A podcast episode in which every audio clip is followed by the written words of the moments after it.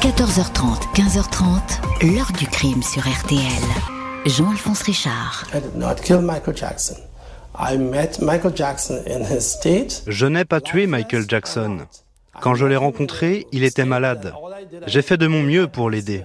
Michael Jackson est mort à cause d'un accident qu'il a lui-même provoqué.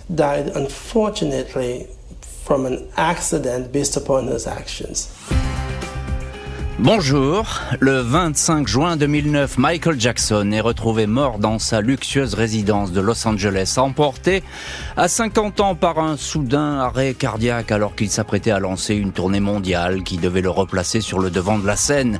Un décès sans doute causé par le stress, l'usure, un état général déclinant, l'abus de médicaments et pourquoi pas la drogue. Scénario a priori plausible mais auquel personne ne va croire, ni sa famille, ni ses proches, ni la la police, ni son public qui commence à le pleurer.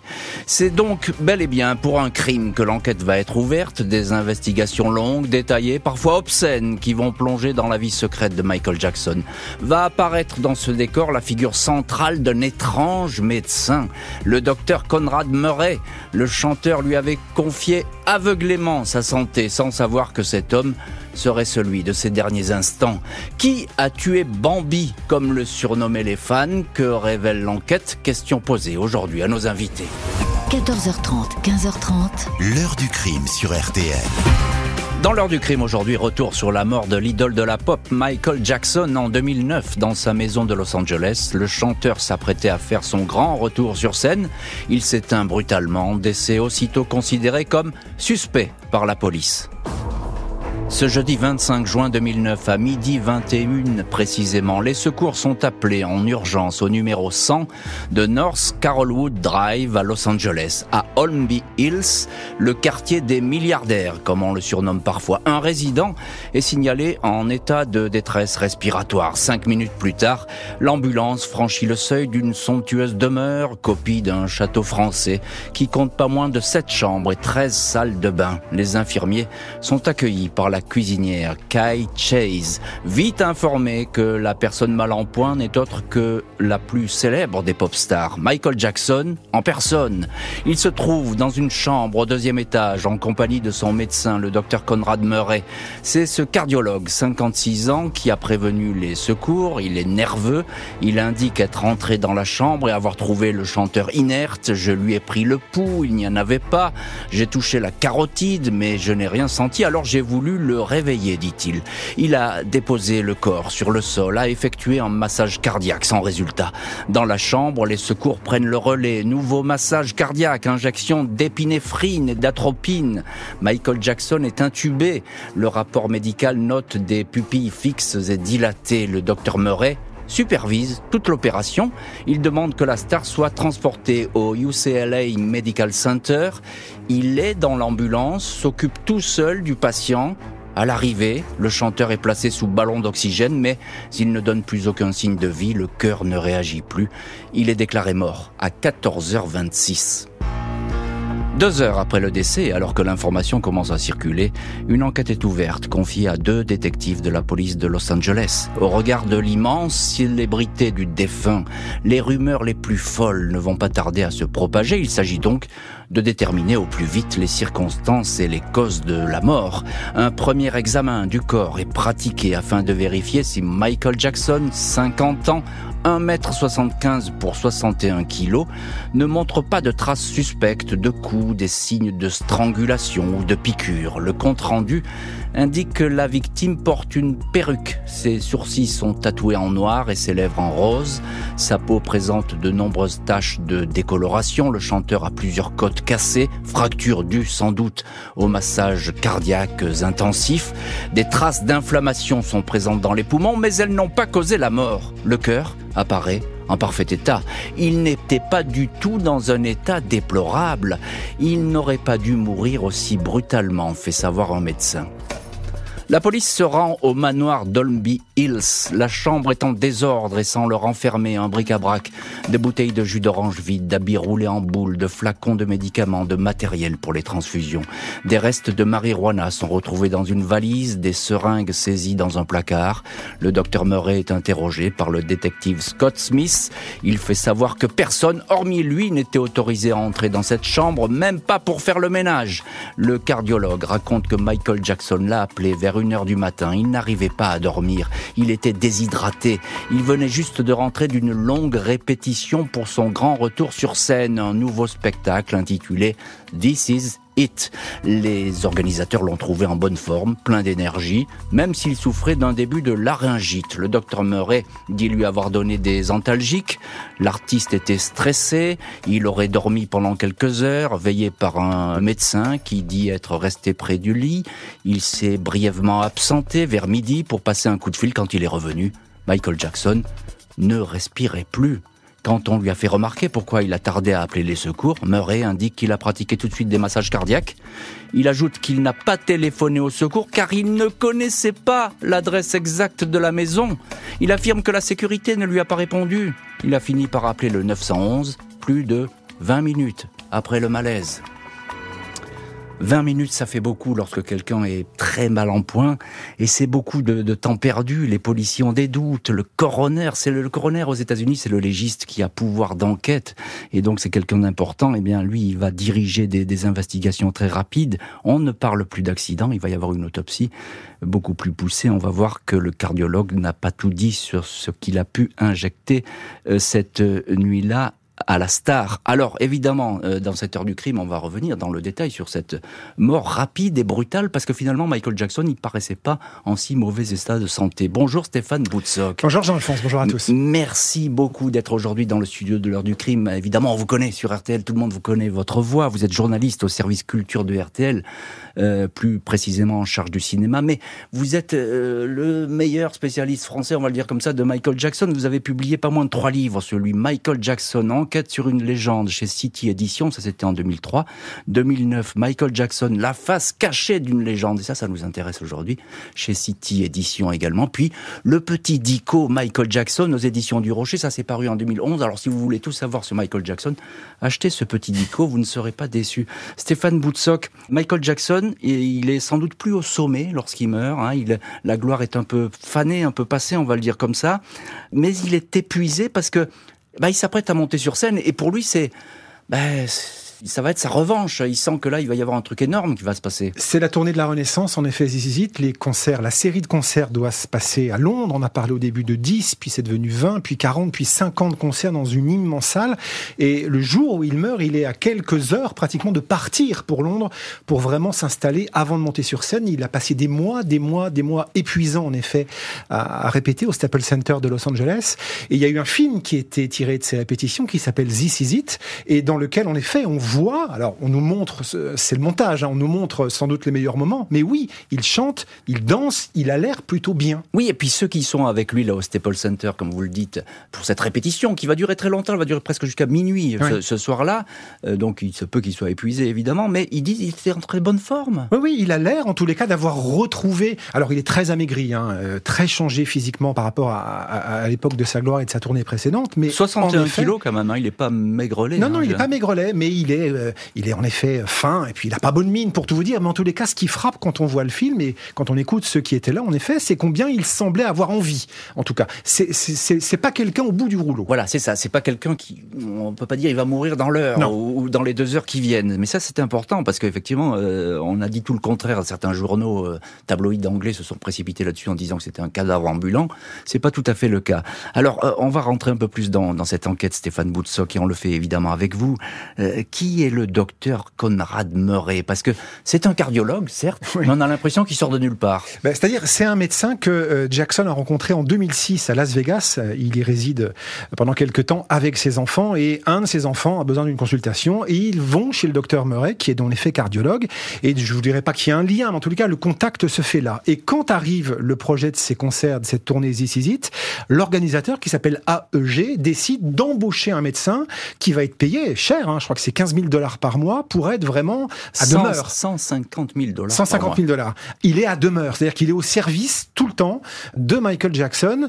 Alors, pour l'aider à s'endormir, pour l'aider à se réveiller, pour le rassurer, pour lui parler, parce qu'il y a, je crois, à ce moment-là, un gros travail psychologique, en tous les cas, pour que Jackson soit prêt à monter sur scène quand il le faudra. Sauf que, vous l'avez dit, le type, il, est cardiologue, euh, c'est pas un généraliste, vous voyez ce que je veux dire, c'est pas un psychologue. On se demande pourquoi c'est ce type-là qui a été choisi, et quand on va enquêter après, mais vous en parlerez au moment du procès, on va découvrir que Murray, il est couvert de dettes, euh, qu'il est en délicatesse avec l'ordre des médecins euh, en, Californie, que c'est pas vraiment le praticien idéal. Oui, c'est ça. C'est pas, c'est pas quelqu'un qui est très très clair.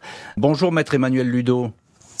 Bonjour. Merci beaucoup vous aussi d'avoir accepté l'invitation de l'heure du crime et d'être au téléphone de l'heure du crime. Vous êtes avocat au barreau de Reims, avocat pénaliste. Vous avez traité beaucoup d'affaires. Et, pourquoi on vous a aujourd'hui dans l'heure du crime? Eh Parce que vous avez été l'avocat des fans français de Michael Jackson et vous avez intenté une procédure, on va le dire euh, comme ça, contre le, docteur Murray. On en parlait avec Stéphane Boutsock du docteur Murray. Lors de cette nuit, on va s'apercevoir qu'il finalement, il n'a pas tout fait dans les règles. Alors, on ne parle pas encore des produits injectés, mais euh, par exemple, les massages cardiaques, ça va pas. Euh, il ne sait pas les faire alors qu'il est cardiologue. Bah, je crois que le docteur Murray, c'est quelqu'un qui euh, arrive dans la vie de, Jackson parce que il veut se renflouer financièrement. Hmm. L'enquête a noté qu'il avait à peu près 750 000 dollars de dette. Il est payé 150 000 dollars par mois et il sait qu'en quelques mois, il sera renfloué. Hmm. Alors, il a aucun affect, il a aucune déontologie. Il va lui injecter, euh, on va en parler dans un instant, je pense, euh, le fameux propofol, mais on va découvrir à l'autopsie qu'il n'y a pas que ça, qu'il y a une quantité phénoménale d'antidépresseurs, de neuroleptiques, euh, et que sais-je encore, et que Murray l'a, l'a bourré de, de médicaments divers et variés. Il est complètement intoxiqué. Il est intoxiqué. Il est dans un état qui est en apparence en bon état physique, mais l'autopsie révélera qu'il était dans un état extrêmement dégradé, notamment au niveau pulmonaire. Alors c'est extraordinaire parce que l'expertise dit que au niveau poumon, il ne pouvait pas faire de gros efforts physiques alors qu'il était en pleine répétition. Ça, c'est quelque chose qui est totalement incohérent. Et, pourtant, on a vu les images de cette répétition, et Stéphane Boutsock nous en a parlé. Un, petit mot, euh, euh, Stéphane, encore. Tout de suite, bah, les rumeurs, elles courent. Quoi. Ah bah évidemment, parce on l'a assassiné. Euh, tout ce qui entoure la vie de Jackson depuis le début et malheureusement jusqu'à cette fin est exceptionnel et prend tout de suite d'autres dimensions. Et puis la, la mythologie du complot au sein de la famille Jackson est quelque chose qui est assez fort et qui va en effet jouer son rôle à ce moment-là. Très vite, une autopsie cette fois, c'est effectivement un cocktail douteux et incompréhensible qui est retrouvé dans l'organisme. 9 juillet 2009, 15 jours après le décès de Michael Jackson, le chef de la police de Los Angeles, le commissaire William Bratton, indique que l'enquête s'oriente vers un possible homicide par surdose médicamenteuse. Le docteur Conrad Murray, entré dans la vie de la star il y a seulement six semaines pour devenir aussitôt son plus précieux homme de confiance, est dans la ligne de mire. Les policiers mènent une enquête discrète sur Murray, bien sûr, mais aussi sur l'armée de professionnels qui, un jour ou l'autre, ont été amenés à soigner la pop au total, une liste de 30 médecins, infirmières, pharmaciens susceptibles d'être interrogés est établie. Le richissime dermatologue des célébrités, le docteur Arnold Klein, reconnaît qu'il a parfois fourni des sédatifs à Jackson, mais jamais aucun produit dangereux. Il l'a vu trois jours seulement avant son décès. Il était en très bonne condition physique, dit-il. Il dansait pour mes patients. Il était de très bonne humeur. La médecin nutritionniste du chanteur Sherilyn Lee raconte, elle, que ce dernier faisait tout pour se procurer du propofol, un produit blanchâtre surnommé le lait de l'anesthésie, uniquement utilisé en milieu hospitalier pour des opérations lourdes.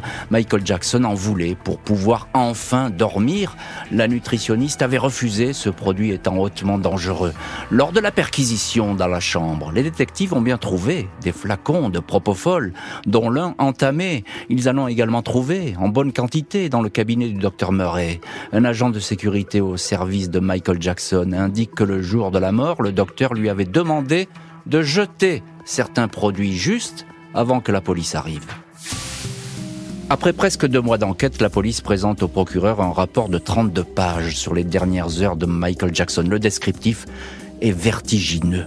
Le docteur Murray, qui avait jusque-là simplement indiqué avoir donné des somnifères au chanteur, a livré des précisions pour le moins effarantes. À 1h30 du matin, il a administré 10 mg de Valium à son patient. Une demi-heure plus tard, il lui a injecté 2 mg d'Ativan, un sédatif. Quelques minutes plus tard, 2 mg de Versed, un antidépresseur. Deux nouvelles injections de ce cocktail ont eu lieu dans les deux heures suivantes. Michael Jackson ne parvenait toujours pas à trouver le sommeil. Le docteur Murray raconte que la star l'a supplié de lui donner son lait le seul produit qui pourrait le faire dormir, à savoir le propofol. Murray avoue lui avoir fait une perfusion, 25 mg de propofol. Cette fois, le patient s'endort profondément, mais il ne va jamais se réveiller. L'autopsie très détaillée indique que la quantité d'antidépresseurs trouvés dans le sang a pu accentuer des problèmes respiratoires ou cardiovasculaires. L'enquête fuite dans les journaux. Les parents de Michael Jackson parlent d'un assassinat. Mon fils a été tué par son médecin, affirme à la télé Catherine Jackson. Sa sœur, Latoya, indique que Michael a été tué par une bande trouble de parasites attirés par l'appât du gain. Je crois que Michael a été assassiné. Je l'ai senti dès le début, dit-elle. 8 février 2010, près de huit mois après la mort, le docteur Murray est inculpé d'homicide involontaire. Il lui est interdit d'exercer la profession de médecin. Conrad Murray plaide non coupable, libéré sous caution dans l'attente de son procès. Savait-il qu'il prenait tous les risques en injectant sans précaution un anesthésiant chirurgical ou l'a-t-il fait sciemment? Et ces questions, évidemment, les enquêteurs vont se les poser, et, puis les juges et les avocats vont se les poser également lors du procès à grand spectacle qui s'annonce à Los Angeles, où toute la vie de Michael Jackson, qui avait dû affronter quelques années plus tôt des accusations de pédophilie, il avait été acquitté pour cela, où toute la vie de Jackson va être euh, déballée. On va voir aussi que le docteur Murray, eh bien, le docteur Murray même si euh, il va être bouche cousue lors de ce procès, ben il va pas se laisser faire. Euh, Stéphane Boutsock, journaliste au service culture de RTL, et puis vous connaissez parfaitement Michael Jackson, vous avez publié trois livres sur lui.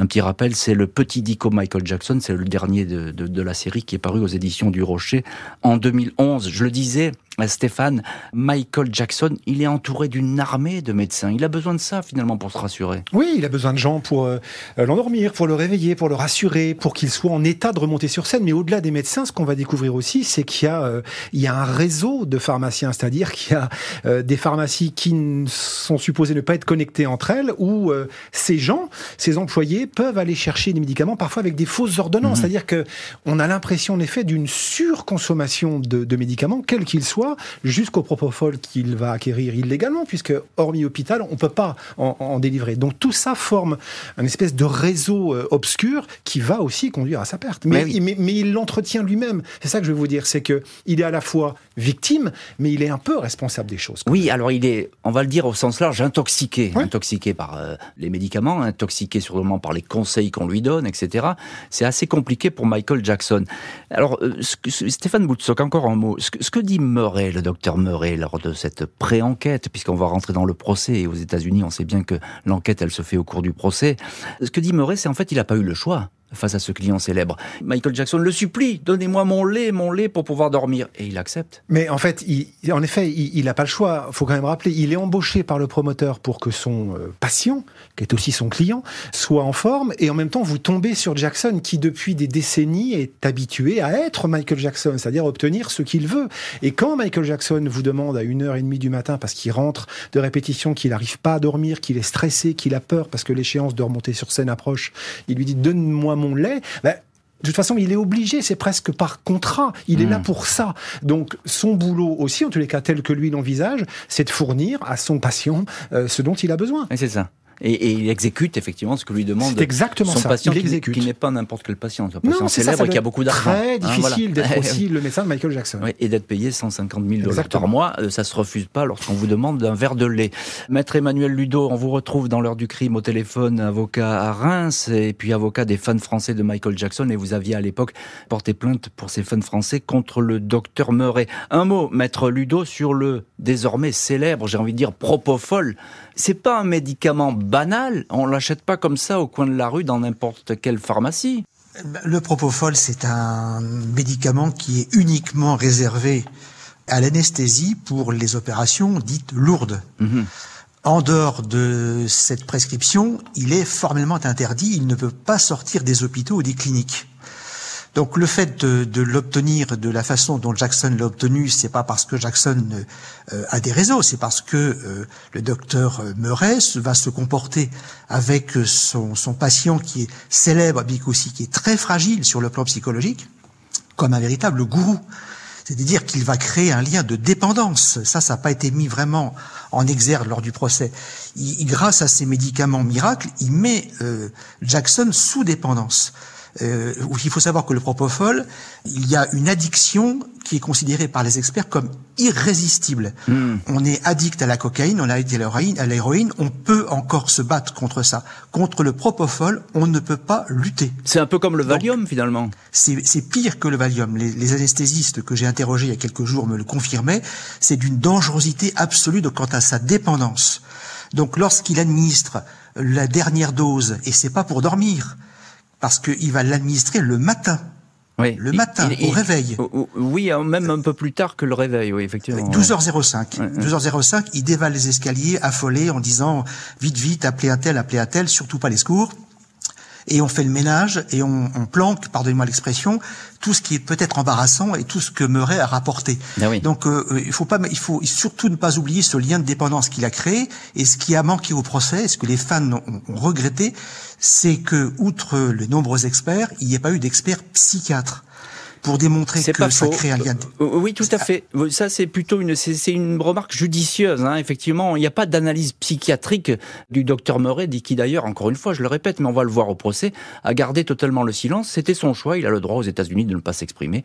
Il a choisi de ne pas s'exprimer. Encore un mot avec vous, Stéphane Boutsock. La famille, tout de suite, ah ben, c'est un assassinat. Alors que quelques mois auparavant, il lui crachait quasiment dessus. Mais vous savez, ça, historiquement, les relations entre Michael Jackson et la reste de la famille, peut-être mis à part Janet, euh, une de ses sœurs, elles ont toujours été très, très, très compliquées. Il faut pas oublier que le papa était le manager du groupe, que Jackson avait fini par le virer et qu'après, ça a été très, très, très compliqué, y compris avec euh, ses frères et cette fameuse sœur Latoya, qui à l'époque des premières affaires de pédophilie, avait quand même mis ah bah, en elle, voulait sa mort. Hein, publiquement.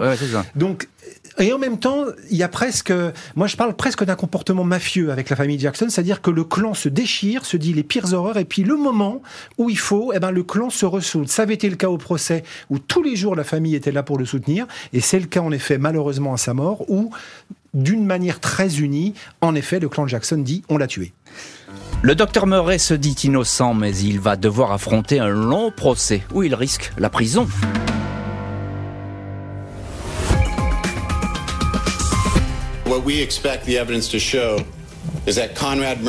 Des preuves indiquent que le docteur Conrad Murray a commis de graves négligences. Il s'est trompé dans les soins prodigués à son patient. Ce sont ces actes répétés et incompétents qui ont conduit à la mort de M. Jackson.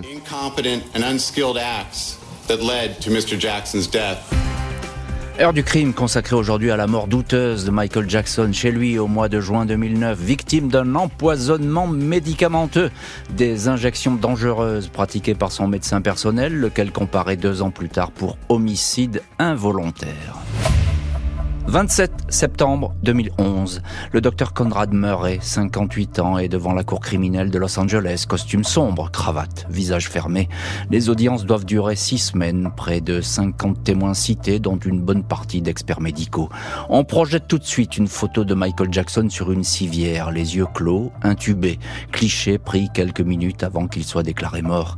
La défense de Murray fait de son côté écouter la voix de la pop star. Un mois et demi avant le décès, il évoque sa mondiale, il a du mal à articuler, il est épuisé. La défense veut présenter ainsi le chanteur comme un homme en mauvaise condition physique, accro aux drogues et aux médicaments, des addictions qui auraient fini par le tuer. Le procureur, David Walgren, rétorque que le responsable de la mort est seulement et uniquement le docteur Murray, en qui la star avait une confiance aveugle. Le docteur ne travaillait pas pour le meilleur intérêt de Michael Jackson, mais pour 150 000 dollars par mois. Il était employé s'est comporté comme un employé et pas comme un médecin, accuse le procureur. Le procès tourne à la bataille d'experts autour du fameux anesthésiant, la perfusion de propofol. Il est rappelé qu'il s'agit d'un sédatif et que ce produit n'est pas un somnifère. Le docteur Schaffer indique que Murray a administré quatre fois plus de propofol que ce qu'il a déclaré, soit au total 100 mg. Les avocats du docteur Murray ont une première explication. Michael Jackson voulait tellement s'endormir cette nuit-là qu'il s'est lui-même administré le propofol. Il aurait pour cela profité de quelques minutes d'absence du docteur Murray. Hypothèse balayée par les spécialistes, les avocats abandonnent cette explication. Ce sont des pilules de divers sédatifs dont il se serait gavé à l'insu du médecin. La star était, selon eux, totalement dépendante aux drogues et aux médicaments. Et ce procès qui, qui démarre, il fait grand bruit parce qu'effectivement, euh, Conrad Murray, il joue, il joue gros. Il encourt évidemment plusieurs années de, de prison. Stéphane Boutsock, journaliste au service culture de RTL et qui est avec nous dans le studio de l'heure du crime et qui connaît parfaitement Michael Jackson. Vous avez beaucoup enquêté sur le personnage, sur la pop star. Ce procès, il est suivi dans le monde entier. Ah bah bien sûr, parce que il faut quand même se souvenir de euh, l'événement qu'a été la mort de Jackson. Je pense que depuis Elvis, euh, on n'avait pas eu un événement, la mm. disparition d'une star aussi soudainement. Euh, et puis Jackson était peut-être au-delà encore d'Elvis en termes de renommée. Et évidemment, celui qui est présenté comme l'artisan, co-responsable sans doute de sa disparition, le jour où il est jugé, bah, ça devient un événement. Et surtout aux États-Unis, où il faut quand même savoir que tous les procès sont suivis, parfois retransmis ah en, direct, ça devient un feuilleton. Et mm puis euh, il y a la personnalité de Murray, en effet, qui va se défendre finalement. oui, tout à fait. Il, ne pas Alors il se défend par euh, avocat euh, interposé. Maître Emmanuel Ludo, vous êtes en ligne dans, l'heure du crime et vous êtes l'avocat des fans français de Michael Jackson et vous avez attaqué le docteur Murray à une époque. Alors à ce procès, tout de suite, on va dire, il y a des témoins qui vont dire que Michael Jackson, il était en pleine forme avant de mourir. Un médecin va dire qu'il dansait effectivement dans son cabinet. Puis d'autres vont dire qu'il ne tenait plus droit. Qu'est-ce qu'il en sort de tous ces débats? Bah, ce qui sort de ces débats, c'est que le rapport d'autopsie est, implacable sur son état de santé dégradé, sa dépendance à toutes les drogues diverses et variées. Euh, c'est quelqu'un qui tenait artificiellement debout. Je pense que le maintien de sa tournée aurait tenu, à mon avis, du miracle. Eh, c'est pas, euh, tout à fait, pas tout à fait ce que disent les, médecins. Hein. Ils disent qu'en fait, il était peut-être en meilleure santé qu'on le croit. Bah, quand on lit le rapport d'expertise, euh, je veux vous dire que c'est quand même hmm. euh, quelque chose qui euh, pose question, parce que ne serait-ce qu'au niveau pulmonaire, les experts ont relevé un, état pulmonaire qui était quand même particulièrement dégradé. Alors, est-ce hmm. qu'il tenait artificiellement? Est-ce qu'il était en réalité en bonne forme, mais que les experts ont surestimé l'importance des drogues? Ça reste aujourd'hui une question qui peut être posée. Hmm. Encore un petit mot, euh, Maître Ludo. Les, avocats vont essayer, on, sent bien que c'est un peu désespéré, mais ils vont essayer de dire qu'il prenait lui-même ses, médicaments, qu'il s'est lui-même quasiment injecté le propofol.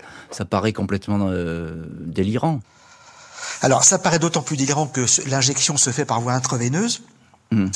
que ça nécessite, et ça Murray ne l'a pas contesté, un réservoir d'oxygène, il faut effectivement vérifier euh, le battement cardiaque, il faut qu'il y ait un monitoring qui soit en route, de façon à pouvoir contrôler le, hmm. propofol. C'est un anesthésiant, c'est pas un sédatif, c'est un anesthésiant.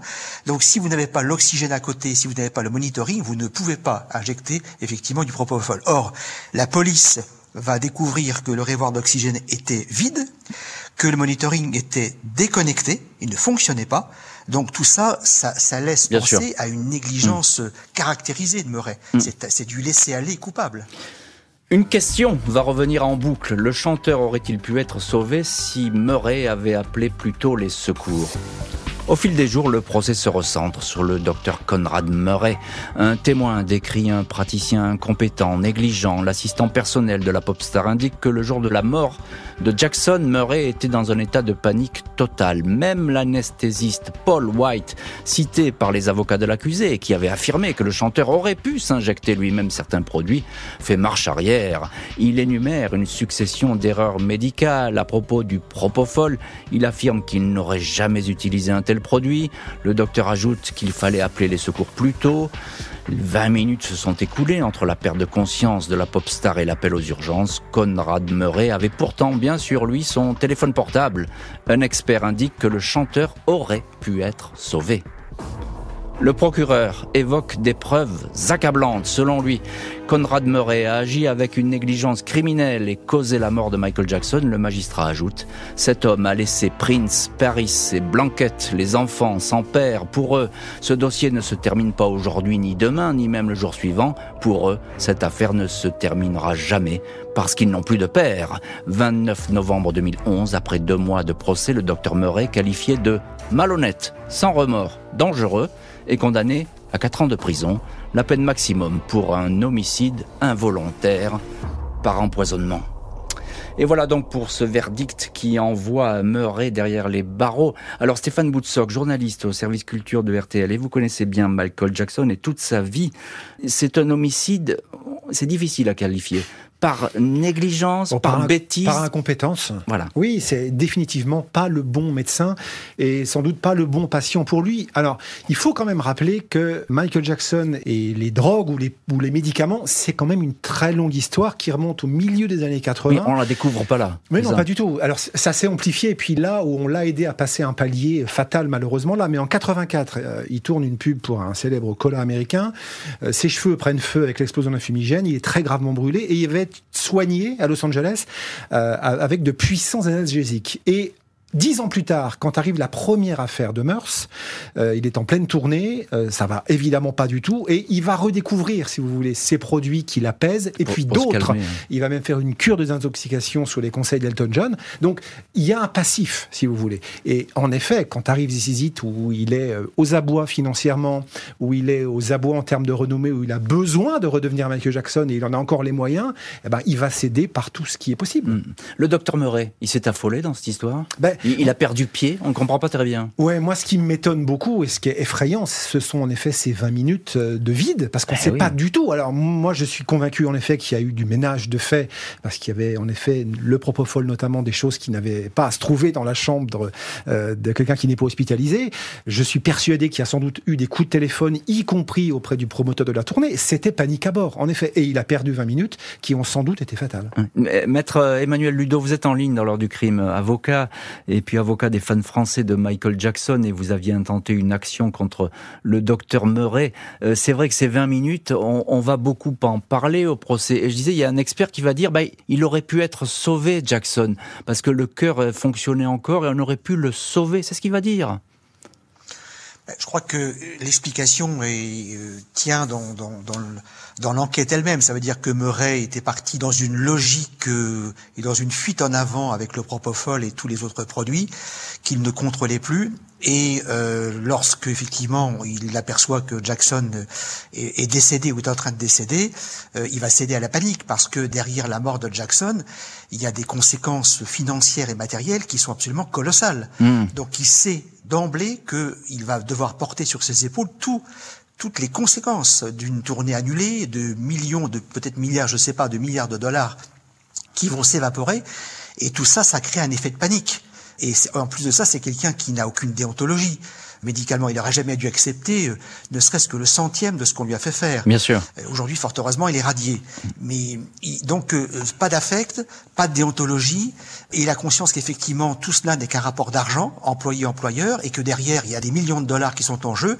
Et ben voilà, c'est la panique. Mm. Et, et, les gestes qu'il aurait dû faire en tant que médecin, des gestes posés, réfléchis, il les avait oubliés. Il les avait oubliés. Un, un petit mot encore, maître Ludo. Il n'y a pas de regret à ce procès. Enfin, il y a il y a des excuses, certes, auprès de la famille, mais on ne peut pas dire qu'il soit dans l'affect, Murray.